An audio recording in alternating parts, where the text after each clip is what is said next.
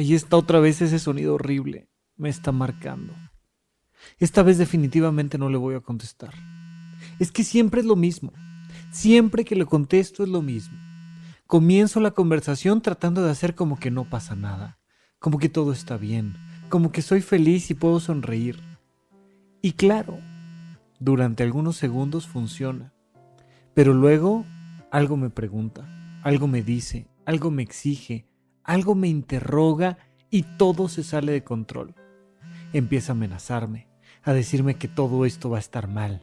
Empieza a exigirme y a preguntarme y a decirme y yo ya no lo soporto porque siempre terminamos a gritos. Y además, siempre, por más que sepa que es un chantaje, termino cayendo en él. Termino preocupado, angustiado, pensando en qué le va a pasar. Siempre es lo mismo. Una amenaza contra mí o una amenaza contra su propia persona. Ya no puedo más con este chantaje. ¿Qué pasa? El teléfono dejó de sonar. Ah, no sé si eso es bueno o malo. Por un lado está bien, qué bueno, qué bueno que ya no suena el teléfono. Ah, me hace sentir un poco libre. Ah, pero al mismo tiempo angustiado. Esto no va a estar nada bien. Oh no, está marcando otra vez. No, ¿por qué? ¿Por qué? ¿Por qué? ¿Por qué me dan estas ganas de no contestar y de contestar al mismo tiempo? ¿Por qué llevamos tanto tiempo generando esta relación de manipulación y chantaje? ¿Por qué ya no puedo más?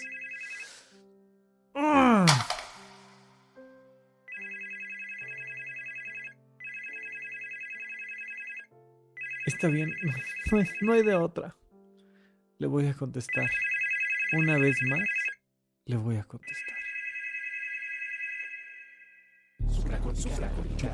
Supracortical. Supracortical.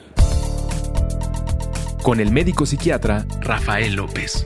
Síguelo en todas las redes como arroba Rafa Rufus.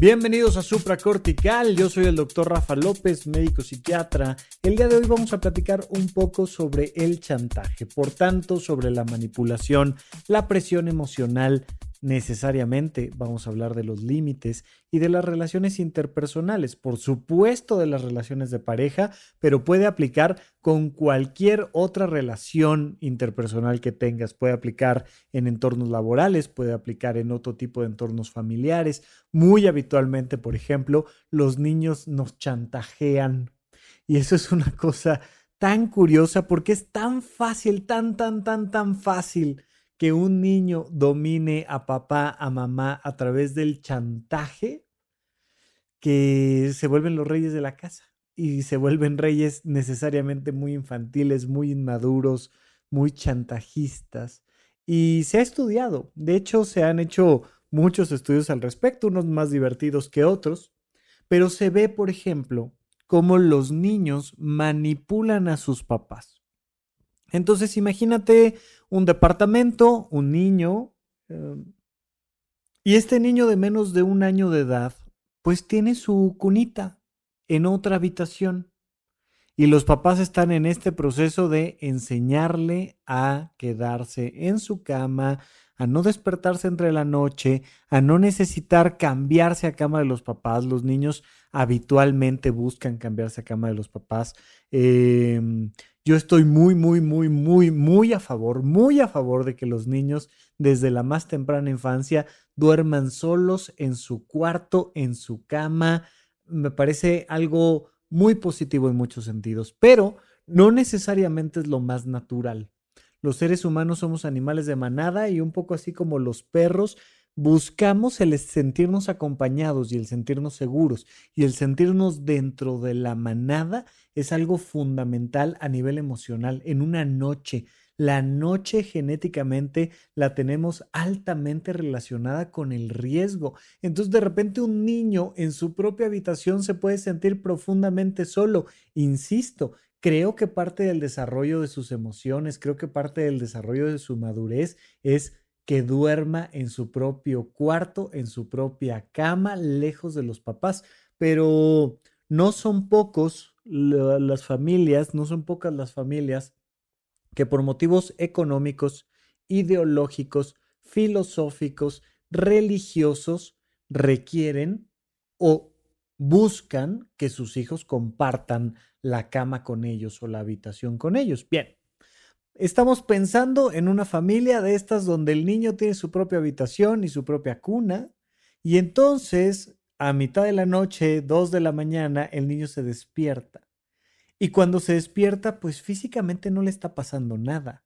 Realmente está bien, tranquilo, normal, sin ninguna preocupación, pero emocionalmente necesita recargarse, necesita este, que papá esté presente, necesita que mamá esté presente y le da angustia. Hay una sensación de abandono, de desolación, de vacío y necesita, porque todavía no aprende a regular sus emociones, porque todavía no aprende que no le está pasando nada, porque todavía no aprende el valor de la soledad, que es algo que se va conquistando con la madurez. Eh, en México, por ejemplo, tenemos mucho esta idea de hoy, no, qué miedo vivir solo, estar solo, porque venimos de estructuras culturales y sociales muy curiosas donde frecuentemente pasamos de ser hijos de familia a ser padres de familia sin brincar por un proceso intermedio que se llama la soltería, aprender la maravilla y el disfrute tremendo de decir, ay, estoy solo en mi casa, puedo hacer lo que yo quiera, ah, qué rico, tal. Bueno, eso como no lo hemos vivido, no lo apreciamos, no lo valoramos tanto y para que lo apreciemos y lo valoremos necesita pasar un proceso de madurez. Un niño naturalmente, mientras más pequeño más, va a querer sentirse seguro al lado de su mamá, al lado de su papá. Y entonces, a medianoche, el niño ah, empieza a hacer ruiditos, ya sea que llore, ya sea que grite, ya sea que se queje, pero algo va a hacer para llamar la atención de papá o de mamá. Por supuesto, en la otra habitación, papá y mamá es como, ya se despertó tu hijo, ¿no? ¿Se acuerdan del Rey León? A estas horas es tu hijo, ¿no? Y entonces se empiezan a echar la bolita de quién se levanta, quién no se levanta, tal, tal, tal, tal, tal. Y bueno, perdió la batalla papá. Y entonces ahí va papá. Cuando el niño ve entrar a papá y ya más o menos sabe balbucear dos, tres palabras, el niño va a elegir entre sus pool de palabras algunas que sabe que le resuenan más a papá. ¿No? Y entonces, si papá algo no quiere es cambiar pañales y estamos aprendiendo el proceso de los pañales y entonces el niño identifica que es papá y no mamá quien entró a la habitación y le dice, ir al baño. Le dan ganas de ir al baño en ese momento. Quiere hacer pipí, quiere hacer popó, quiere hacer algo porque sabe que papá no se va a resistir a decir, ah, ándale pues, está bien, te llevo al baño. Te llevo al baño y, y ya una vez que me sacaron de la cuna, me sacaron de la cama y me llevaron al baño, yo ya agarré de no sé dónde a mi papá y ya tengo la posibilidad emocional de recargarme al lado de él, tal. Bueno, pero si por el contrario hubiera llegado mamá, le hubiera dicho, oh, es que tengo una pesadilla o tengo hambre, por ejemplo, ¿no? A mamá le va a costar mucho trabajo, a esta mamá en particular, le va a costar mucho trabajo ver que su pequeñito, que su bebé, que su nene, que su consentido tenga hambre. Oh. Entonces, bueno, pues hay que este, levantarse, sacar la leche, calentar un poquito la leche, tal. Y monitorizando a los bebés, te vas dando cuenta que ellos van aprendiendo qué es aquello que emocionalmente más resuena en su papá, en su mamá, y entonces los empiezan a manipular. Empiezan a hacer este proceso emocional donde les pega, donde más le duele. Esto es parte, es una consecuencia de algo fantástico que tenemos los seres humanos, que es la teoría de la mente, que es esta capacidad de, a través de nuestras neuronas espejo y otros sistemas neurológicos muy interesantes, predecir lo que el otro está pensando. por tanto, predecir lo que el otro está sintiendo, por tanto, predecir lo que el otro va a hacer. Para que podamos chantajear a alguien más, necesitamos sí o sí ser muy brillantes, no necesariamente muy maduros, pero sí muy brillantes, que son dos cosas diferentes, muy inteligentes en la capacidad de predecir al otro. Mientras más puedo predecir al otro, más lo puedo chantajear. Hay personas que se han dado cuenta que básicamente todos responden ante los mismos estímulos y entonces se vuelven muy básicos en sus chantajes, pero vaya que funciona, vaya, vaya que funciona. Entonces, te vas dando cuenta cómo las personas van creciendo y sobre todo si a lo largo de su infancia no fueron eh, educadas, criadas con límites adecuados y al mismo tiempo con un nutrimento emocional adecuado, se empiezan a volver muy chantajistas.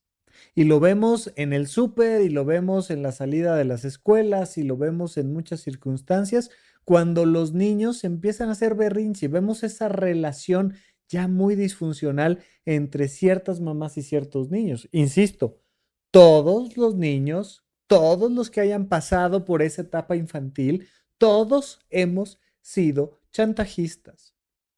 Absolutamente todos. Y todos hemos aprendido a poner una carita tierna para conseguir algo y todos hemos aprendido a llorar o a enojarnos para conseguir algo. Es muy curioso cómo incluso los papás juegan el mismo juego a lo que le llaman ellos educación, cosa que nada tiene que ver con la educación, de manera opuesta. Y entonces los papás chantajean emocionalmente a los niños. Si no sacas 10, no te voy a querer. Y eso te lo digo verbalmente o no verbalmente, pero te puedo amenazar con no te voy a llevar al parque, pero en realidad lo que te estoy diciendo de fondo es, si no sacas 10, no te quiero. Hay papás, hay mamás que lo dicen literalmente, que tal cual con todas las palabras les dicen a los niños, yo solo tengo hijos de 10. Imagínate esto, o sea, si tú sacas 9, no eres mi hijo. Imagínate hoy en día, hoy estoy seguro que ya no eres un niño de 10 años, los niños de 10 años no escuchan supracortical y nunca lo van a escuchar. Requiere uno haber pasado por muchas cosas y tener Em, eh, la capacidad de paladear tantas palabras juntas antes de ponerse a escuchar un podcast como este. Pero tú que me escuchas, que probablemente ya seas un adulto, imagínate que tu papá, tu mamá hoy en día, imagínate que una persona cercana a ti, querida por ti, un hermano, un amigo, te dijera, ¿sabes qué? No te quiero volver a ver, nunca. Yo ya no soy tu amigo. ¿Qué nos pasa? Y vaya que tenemos contenido muy importante en este podcast porque la gente, vaya que sufre, vaya que sufrimos, cuando una persona nos dice, ya no quiero ser tu novio, ya no quiero ser tu novia, ya no quiero ser tu esposo, ya no quiero ser tu esposa. Y entonces se da ese fenómeno donde alguien de repente nos abandona por completo. Imagínate tú lo que siente un niño para el cual toda su seguridad, sus ingresos económicos, su seguridad física, la atención a sus necesidades primarias y la gran mayoría de su fuente de afecto, es decir, todo su mundo, mamá o papá, les dice, ya no vas a ser mi hijo.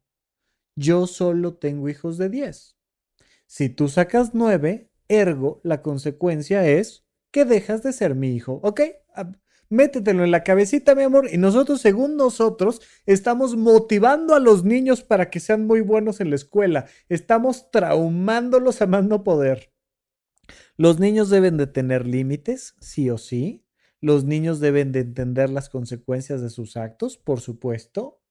Pero estas amenazas emocionales que les hacemos pasar, o bien que nosotros pasamos como niños, son marcas muy importantes producto del chantaje.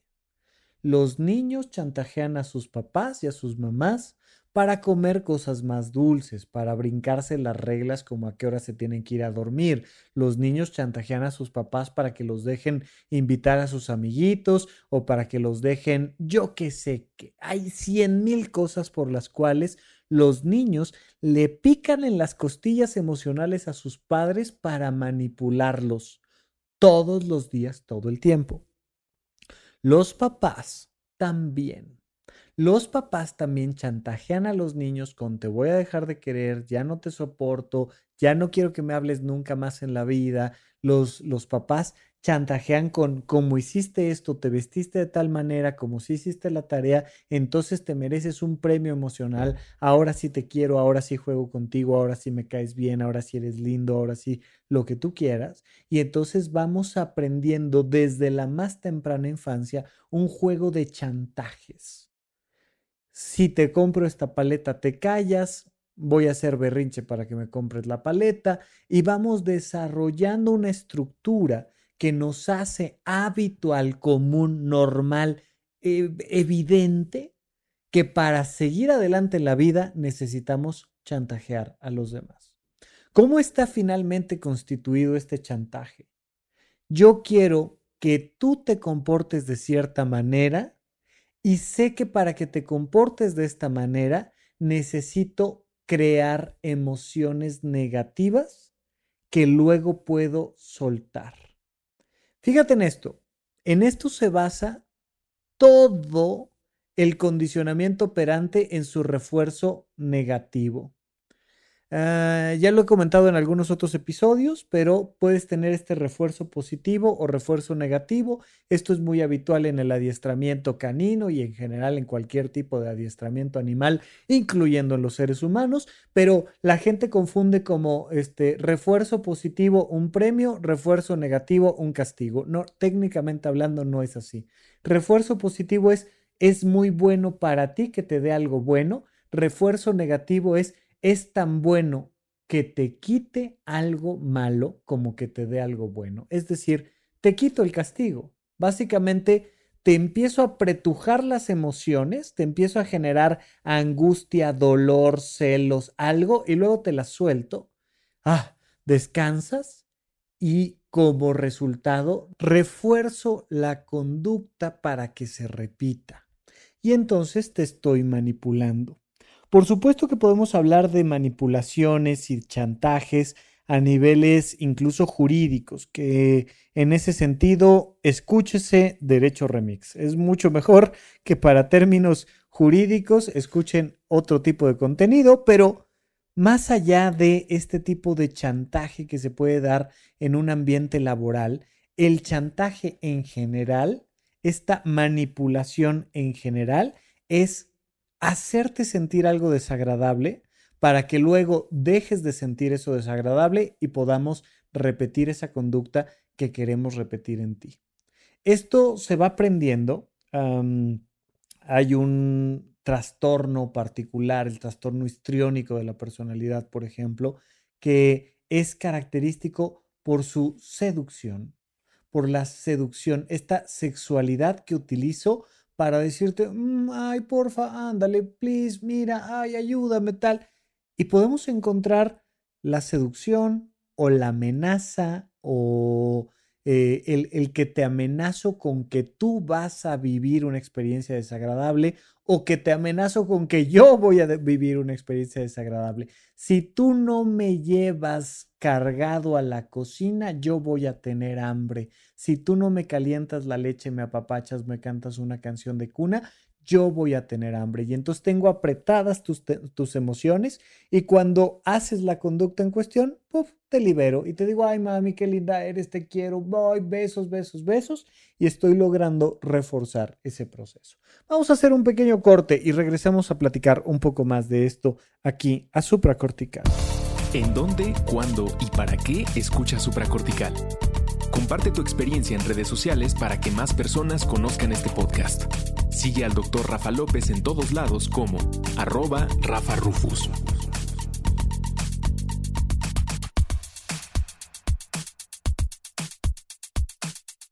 Estamos de regreso con ustedes aquí en Supra Cortical. Como siempre, muchísimas gracias por seguirme en las redes sociales, arroba Rafa Rufus con doble R en medio en todas las redes sociales, aunque Instagram, especialmente Twitter, son de los lugares donde más activo puedo estar.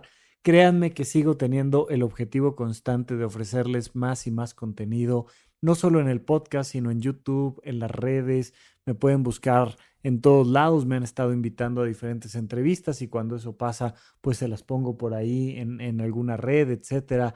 Eh, hemos estado colaborando más y más con otros creadores de contenido del podcast, del mundo del podcast, y pues muy feliz, muy feliz de poder estar ampliando esta oferta y platicando sobre nuestros pensamientos, nuestras emociones, sobre nuestra conducta, platicando de nuestros vínculos interpersonales y todo eso se debe gracias a ustedes, gracias a que escuchan, bajan, reproducen varias veces los episodios, gracias a que comparten las ligas para que otras personas también nos encuentren y nos escuchen. Y bueno, pues ya más adelante que tengamos la oportunidad de retomar los eventos, de conferencias, retiros, etcétera, pues tendremos muchas más oportunidades. Por lo pronto, seguimos platicando con ustedes aquí del tema del chantaje. Para que yo te pueda chantajear, necesitas amenazarme con algo, con algo que me vas a hacer a mí, que esto sucede más en los chantajes económicos, laborales, este, eh, delictivos, donde directamente te amenazo con te voy a matar, ¿no? O te voy a golpear, o te voy a difamar. Y entonces te voy a hacer algo a ti y más te vale que para que no lo haga, tú hagas esto, aquello, me entregues, me pagues, me, ¿no? Eso es lo más habitual en ese mundo. Pero en el mundo de las relaciones de pareja, en el mundo de los amigos, por ejemplo, porque también hay amigos que nos chantajean todo el tiempo, hay amigas que nos chantajean todo el tiempo. Y entonces, en este mundo un poco más personal, más íntimo, más directo, pues el chantaje muchas veces es que la persona se dice a sí misma que se va a hacer algo. Oye, literalmente, me voy a suicidar. Y entonces, si no me ves, si no me hablas, si no te tomas ese café conmigo para que platiquemos, si no me vienes a ver en mi cumpleaños, si no me algo, me voy a suicidar. O no me voy a suicidar, pero voy a sufrir mucho por ti. Voy a llorar toda la tarde tirada en la cama, tirado en la cama. Voy a extrañarte, me voy a poner una peda horrible, me voy a emborrachar a más no poder por tu culpa. Y se vuelve una pregunta muy curiosa. Bueno, ¿y a mí qué? O sea, si tú agarras y te mueres, pues muy tu tema. ¿Por qué caemos tanto en este tipo de chantajes? Bueno, caemos porque a pesar de que mucha gente crea lo contrario, no son el resto de los animales del planeta Tierra, sino los seres humanos, la especie más empática que hay en el cosmos conocido. Los seres humanos directamente nos proyectamos y sentimos culpas, por ejemplo. Entonces me va a generar a mí, fíjate, al final de cuentas, el que va a sufrir soy yo. Yo voy a sufrir mucho porque tú te suicides y dejes una carta diciendo que fue por mi culpa, ¿no? Todo el tema de 13 Reasons Why, toda esta, esta serie en torno al suicidio adolescente, que parte de un concepto básicamente del chantaje, ¿no? De, de, de la culpa, de quieren saber por quién me morí, fue por culpa de estas personas. Y eso es algo muy humano. Es algo donde eh, eh, yo dejé mal, no sé, conectado un aparato y a ti se te derramó la cafetera o dejé mal cerrada una puerta se metieron a robar tus cosas y entonces yo me siento mal.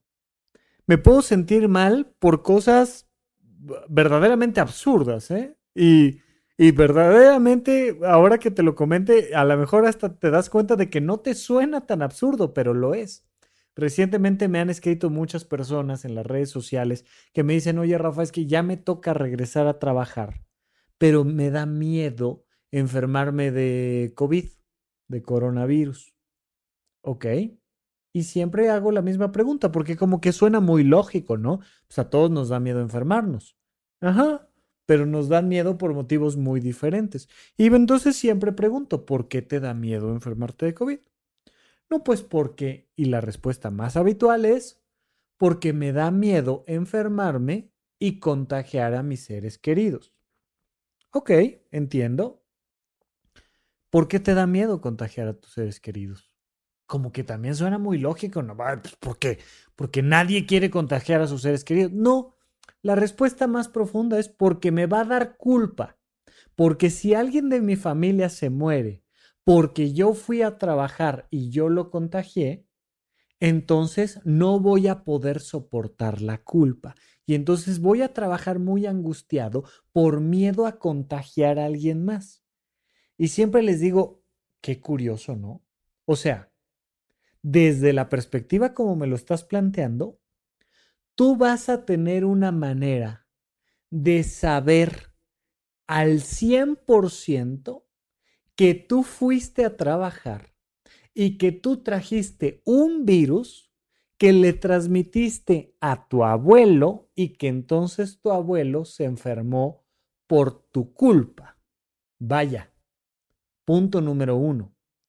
No fue culpa del virus. Que el virus haya matado a tu abuelo no fue culpa del virus. No fue culpa de que haya una pandemia. No fue culpa de nuestra estructura social y económica que no nos permite distanciarnos por completo los unos de los otros. No fue culpa del gobierno, no fue culpa de, de, nadie, fue tu culpa. De hecho, la probabilidad de que estés 100% seguro que tú fuiste a trabajar, que agarraste el bicho, que llegaste a la casa, que se lo transmitiste a esta persona es muy baja, porque bien se pudo haber contagiado por culpa de otros miembros de la familia, se pudo haber contagiado porque el repartidor prefirió este, eh, eh, no, no hacer los protocolos adecuados de cuidado y higiene y cuando, cuando recibieron la comida venía contaminada la bolsa o lo que tú quieras. Partimos de manera muy caricaturesca de la idea de que nosotros somos los culpables de todo lo que pasa. Nosotros somos culpables de si nuestra pareja sufre, nosotros somos los culpables de si nuestros hijos sufren, nosotros somos los culpables, ¿no? Esto, esto pasa mucho, papás, mamás, sobre todo mamás, que se sienten culpables de que su hijo se divorcie, ¿no? Su bebé de 45 años de edad se divorció y la sensación que les da es, ah, ¿qué habré hecho mal yo? ¿Qué habré hecho mal yo que no lo eduqué adecuadamente? Y entonces se fue de parranda y se fue a un antro y llegó este, con el carro chocado y la esposa explotó y decidió divorciarse por completo, ya no quiere saber nada de él. Y mamá se siente ah, angustiada. Y cuando le dices, oye, ¿por qué te sientes angustiada? Porque me siento culpable los seres humanos solitos, solitos caemos en temas de chantaje, porque nosotros asumimos responsabilidades ajenas. Constantemente, si nuestra pareja se enoja, es como si nuestro papá se enoja porque sacamos 8.5. Cuando llega un adolescente conmigo a consulta y me dice que mi mamá se va a enojar si no paso ese examen, le digo, si tu mamá se va a enojar, que vaya a terapia, que lo resuelva, que aprenda a manejar sus emociones. Pero ahora resulta que es tu responsabilidad que tu mamá no se enoje. Hazme el favor. Y la primera vez que se los digo les hace un shock así como de, nunca nadie en la vida me había dicho que no fuera mi culpa o mi responsabilidad que mi mamá estuviera feliz, contenta, triste, enojada, lo que fuera. Nunca lo había siquiera pensado yo no puedo soportar que mi mamá esté triste. Entonces yo debo de dejar una oportunidad laboral porque la voy a ver menos, porque me voy a tener que salir de la casa, ir a vivir a otro punto de la ciudad y mi pobrecita madre se va a quedar sola. Y entonces como un niño chiquito en la madrugada me va a hablar, ay, mijito, no sé por qué, pero me siento muy triste. Ay, mami, yo sí sé por qué, pues es que me fui de la casa y entonces, pobrecita de ti que estás sola. Y entonces nos vamos creando esta idea de que los seres humanos tenemos que asumir responsabilidades ajenas. Ay, Rafa, qué cruel, qué cruel. O sea, que que, me debe de dar exactamente igual si mi mamá sufre, me debe de dar exactamente igual si mi hijo reprueba, me debe de dar exactamente igual si mi pareja se suicida. No, no es que te dé exactamente igual, pero tenemos que aprender a poner límites.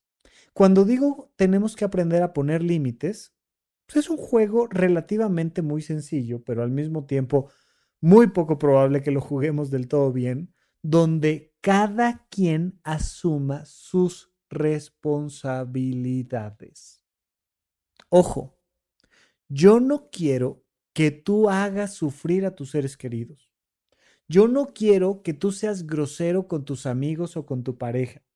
Yo no quiero que seas negligente con tus responsabilidades y que entonces no, no te, no te pongas eh, eh, como labor fundamental el apoyar a tu hijo en que saque buenas calificaciones o en motivarlo a la escuela. No, por supuesto. Ay, como ya escuché el podcast de Rafa, hay estudias, brother. Yo sé que tienes cuatro años de edad, pero ahí si quieres, estudias muy tu tema. No, no, no, no, no, no, no, no, no. Tenemos que identificar claramente cuáles sí son nuestras responsabilidades y cuáles no son nuestras responsabilidades. Porque si no logramos poner esos límites laborales, familiares, sociales, incluso de salud, nunca vamos a poder darle la vuelta al tema del chantaje. Mira, los adolescentes, como característica fundamental a nivel emocional, psicológico y de responsabilidades, los adolescentes se caracterizan por siempre culpar a otros de sus tragedias. No, no, no, es que todo tiene la culpa mi papá. Mi papá es el que no me entiende, mi papá no me da dinero, mi papá no me apoya, yo sufro por culpa de mi papá. Y básicamente es una versión del chantaje, es algo que me permite a mí quitarme mi responsabilidad y transferírsela a alguien más. ¿Sabes por qué sufro? Sufro por culpa de Amazon. Amazon no me mandó mi paquetería y es culpa de ellos por lo que sufro. ¿Sabes por qué sufro? Porque tú, mi papá, nunca me quisiste, porque mi mamá nunca me quiso. ¿Sabes por qué soy violento? Porque tú me haces enojar. Como tú me preparaste mala comida, me estás haciendo enojar como tú le estás mandando un mensaje a esa persona que sabes que a mí me cae mal, y esto entiendo, puede ser que lo primero que hayas pensado es en una relación de pareja, pero pasa mucho en relaciones amistosas, ¿eh? ¿Cómo que le estás hablando a Pepito si yo ya dejé de hablar con Pepito? ¿Cómo que le estás hablando a María si María me cae mal? Y entonces, como le estás hablando, yo estoy enojado por tu culpa. Yo estoy enojada por tu actitud. Como no me contestas rápido, yo me preocupo y después de preocuparme me enojo porque tú no me contestas. Es normal, es esperable que un adolescente eche la culpa de su calidad de vida a todo menos a sí mismo. Todos los demás son los culpables de sus tragedias. Pero como es muy normal, los seres humanos pocas veces terminamos de madurar. Y entonces nos vamos, quedando atorados en ciertas etapas de nuestra vida. Y muchísimas personas en el planeta Tierra se han quedado atoradas en la adolescencia. Dentro del modelo de semiología de la vida cotidiana, a esto se le conoce como el eterno adolescente, aquel que es incapaz de responsabilizarse de su propia vida, aquel que no asume sus responsabilidades, aquel que quiere que siempre alguien más asuma sus responsabilidades. Y entonces puedes tener 20 años, 25, 30, 40, 60 años, 80 años Y todo es culpa del gobierno, y todo es culpa de la política, y todo es culpa de la economía, y todo es culpa de los gringos, y todo es culpa de los ricos, y todo es culpa de los pobres, y todo es culpa de los negros, y todo es culpa de las viejas, y todo es culpa de, de alguien es culpa, menos de mí. ¿Sabes por qué sufro? ¿Sabes por qué lloro? ¿Sabes por qué me enojo? ¿Sabes por qué reviento este, una taza contra la pared? Por culpa de alguien más. Mientras yo no me pueda responsabilizar de mí, voy a echar a andar mecanismos de chantaje. Voy a difamar gente. Voy a amenazar personas o voy a lastimarme a mí misma, a mí mismo, por culpa de los demás. Y me convierto en una persona chantajista. ¿Qué tan frecuentemente tú amenazas a alguien más? Con hacerla sufrir o con hacerte sufrir a ti mismo si no modifica su conducta. Es muy probable que te pase con frecuencia a ti y a mí, porque vamos en este proceso de madurez. Y entonces vamos generando esta, esta forma de vida del chantaje y nos vamos volviendo personas chantajistas. Pero no solo nos volvemos nosotros personas chantajistas, sino que además nos relacionamos con personas chantajistas. Y entonces ahora es culpa del otro, ¿no? Toda esta interacción y entonces lo voy chantajeando, pero resulta que el otro se defiende de la misma manera y me echa a mí la culpa de lo que le toca y entonces me empieza a chantajear todo el tiempo. ¿Qué pasa cuando la otra persona es la que nos chantajea? Mira, es muy probable que hayas vivido al menos alguna ocasión en tu vida una relación amistosa de pareja laboral a través del chantaje y que te hayas dado cuenta además de estar inmerso en eso y que te haya costado mucho trabajo salir de ahí o que tal vez todavía no sales de ahí. Porque para salir de ahí tienes que dejar llorar al niño cada quien sus responsabilidades. ¿A qué me refiero con que tienes que dejar llorar al niño? ¿Quieres que tu hijo duerma en su habitación, en su cama, durante toda la noche, descanse y no te esté molestando y despertando a medianoche? Lo vas a tener que dejar llorar. Punto. No hay más. El niño puede tener, no, ya que esté un poquito más grandecito, vas a ver cómo se acostumbra. Cero. El niño puede tener 5 años, 10 años, 15 años y puede sentir mucha angustia de dormir en su propia habitación. Incluso puede sentir mucha angustia de no dormir en la habitación principal y termina corriéndote de la habitación, termina haciéndose dueño a través de sus juguetes, sus horarios, su televisión, sus programas de televisión, termina haciéndose dueño del espacio y lo tienes que correr. No sabes cuántas consultas doy a mamás, papás de bodoquitos de 40 años de edad que no los pueden correr de la casa. Ay, no, no, ya, ya que esté listo, lo corro de la casa. ¿Cómo ya que esté listo lo corres de la casa? Sí, sí, ya que consiga un buen trabajo, ya que tenga una buena pareja, ya que se vea una persona responsable, ya que se bañe todos los días y sepa colgar su ropa en su closet, entonces sí, ya lo voy a correr de la casa. Si no lo corres de la casa, nunca se va a ser responsable. Punto. Tiene 40 años de edad, córrelo. Tiene 30 años de edad, ya vaya a la calle. ¿Por qué? Si no dejas llorar al niño, nunca va a aprender a dormir solo. Hay muchísimos hijos de 30, 40 años de edad que es, ah, es que no tengo, ah, es que no puedo, ah, es que no sé, ah, es que sufro. Vamos a hacer un episodio dedicado a los pretextos. Porque vaya que si con algo me topo en redes sociales, es con pretextos.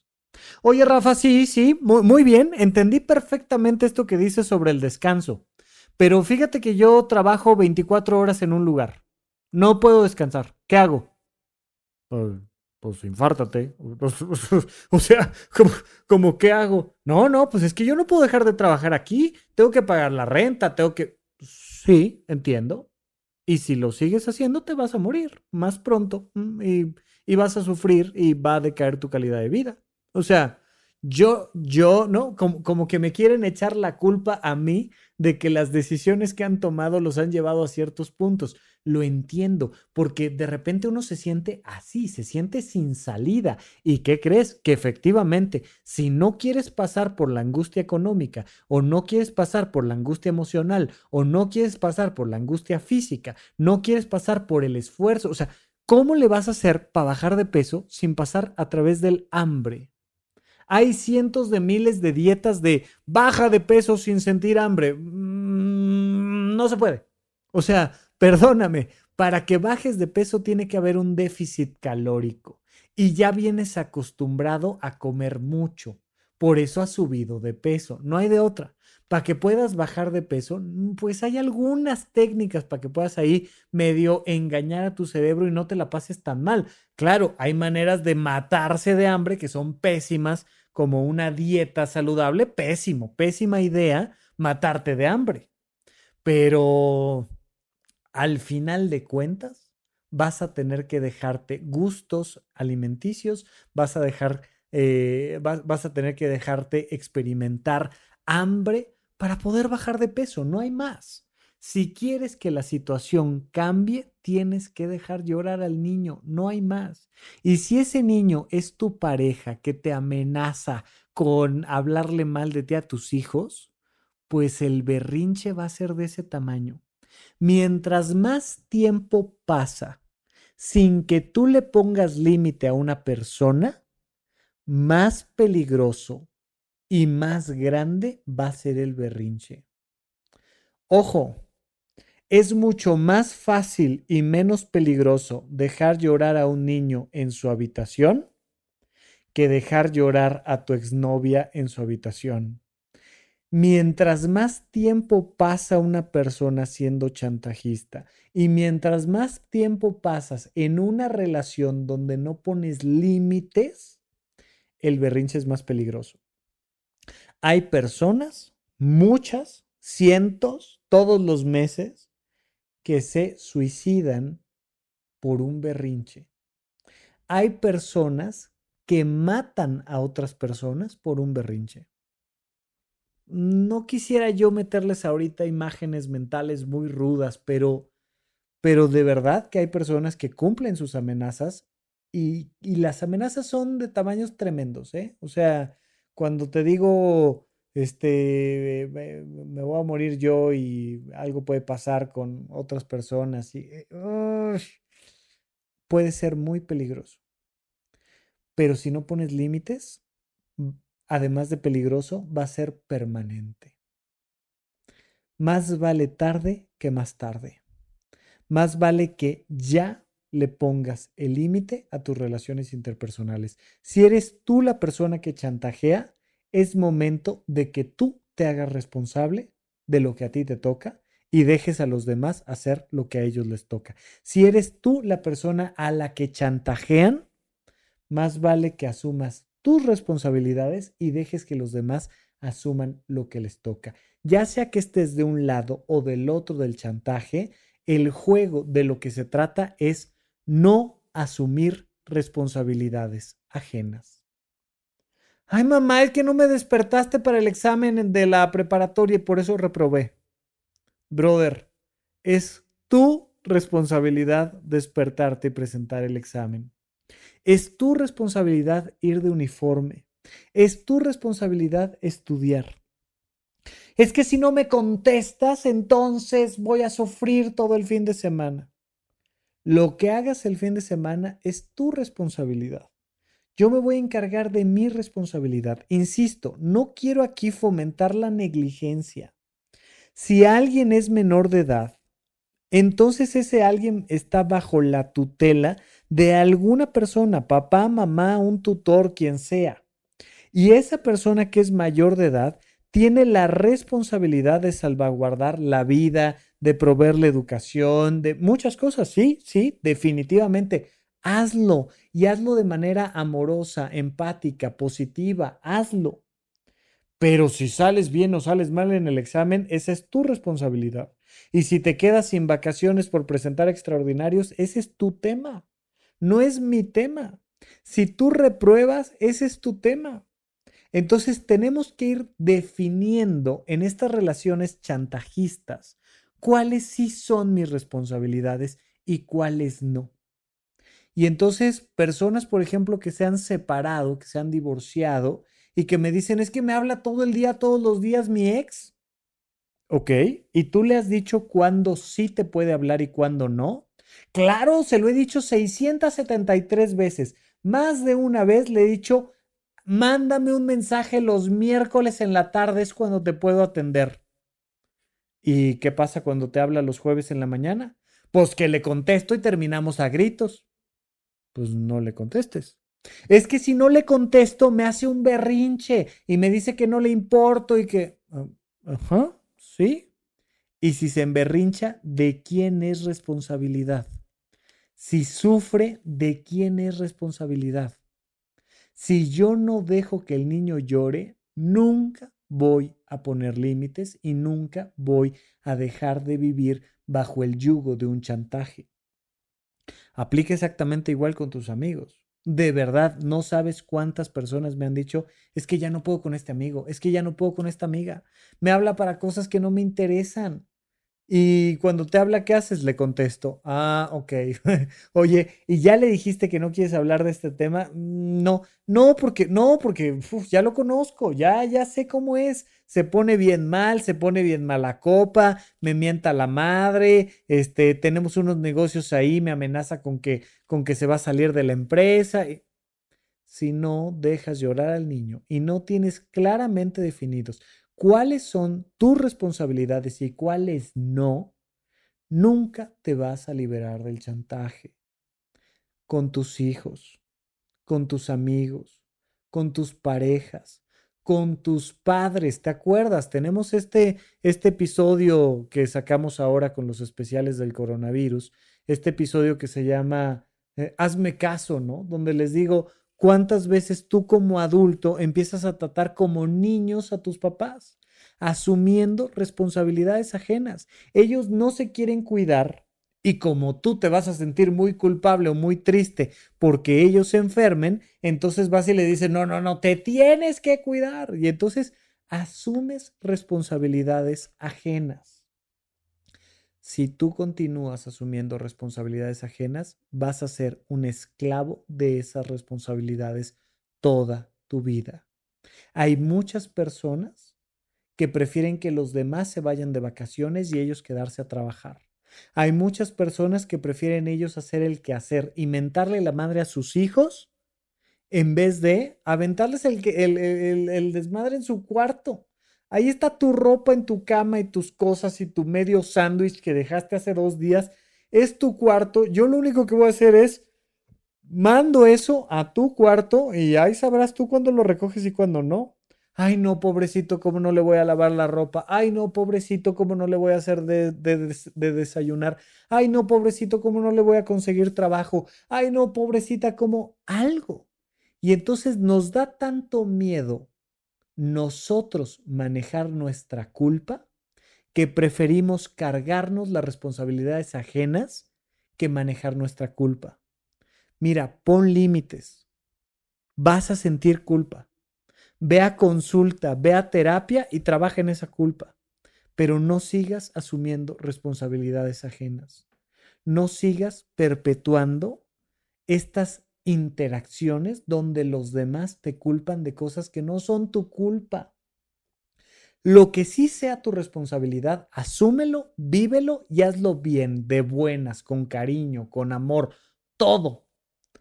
Pero pregúntate, ¿en serio todo esto que me he cargado en el hombro es mi responsabilidad? ¿Con mi pareja, con mis hijos? O sea, si le tiendes la cama a tu hijo de cinco años, ya estás asumiendo responsabilidades ajenas, ¿eh? un niño de 5 años ya puede tender su cama. Y si no está teniendo responsabilidades tu hijo de 5 años, entonces tú estás asumiendo responsabilidades ajenas. Muchísimas familias, no sabes cuántas, les pregunto, oye, ¿cuáles son las responsabilidades de tu hijo de 15 años? No, pues ser feliz, ir a la escuela. No, no, no, no, no, no, no, no, no. Sus responsabilidades cosas que le toquen hacer en la casa, en sus áreas personales y en sus áreas comunes, en su cuarto y en áreas comunes. Le toca que lavar el auto, le toca cocinar, le toca lavar los platos, le toca poner la mesa, le toca trapear, le toca barrer, le toca hacer su cama. ¿Qué le toca hacer a tus hijos? No, su única responsabilidad es estudiar. No, no es cierto, brother. No es cierto. En toda casa donde viven más de dos personas, todos debemos de empezar a compartir responsabilidades de áreas comunes y hacernos cargo de las áreas personales. El cuarto de tu hijo es su responsabilidad. Que esté ordenado, que esté limpio, que tenga ropa limpia, es su responsabilidad. ¿A qué edad ya podrá un niño barrer o tender la cama o lavar los platos o lo que tú quieras? Esto no tiene que ver con roles. Oye, este, le estamos pagando a alguien para que haga el servicio de limpieza en la casa. Sí, perfecto. Que haga las áreas comunes, pero que como parte de las responsabilidades que debe de tener un chico de 16 años, él se haga cargo de su ropa. ¿No? Ya sabes, las abuelitas que decían, esa todavía no se sabe lavar los calzones, ¿no? Aquel todavía no sabe ni siquiera este, calentar una tortilla. Y de repente, estas frases que sí, efectivamente, vas viendo lo infantil que es alguien, niños que no se saben de verdad abrochar las agujetas. Y papás que le siguen comprando tenis sin agujetas porque pues pobrecito, no, no, se sabe abrochar las agujetas, ni modo que ande ahí por la vida con las cintas desamarradas. Déjalo con las cintas desamarradas, son sus pies, son sus zapatos. Pero si no vamos dándole gradualmente, en la medida de sus posibilidades, responsabilidades a nuestros hijos, siempre vamos a caer en sus chantajes por nosotros no saber manejar nuestras culpas. Aprende a manejar tus culpas y aprende todo el tiempo a evaluar si vale la pena o no asumir una responsabilidad o si es responsabilidad de alguien más. Analízalo, analízalo siempre y por favor, ya no perpetúes relaciones de chantajes. Cuídate mucho, platicamos la próxima semana aquí en Supracortical. Supracortical. Supracortical. Supracortical. Supracortical. Con el médico psiquiatra Rafael López. Síguelo en todas las redes como arroba Rafa Rufus.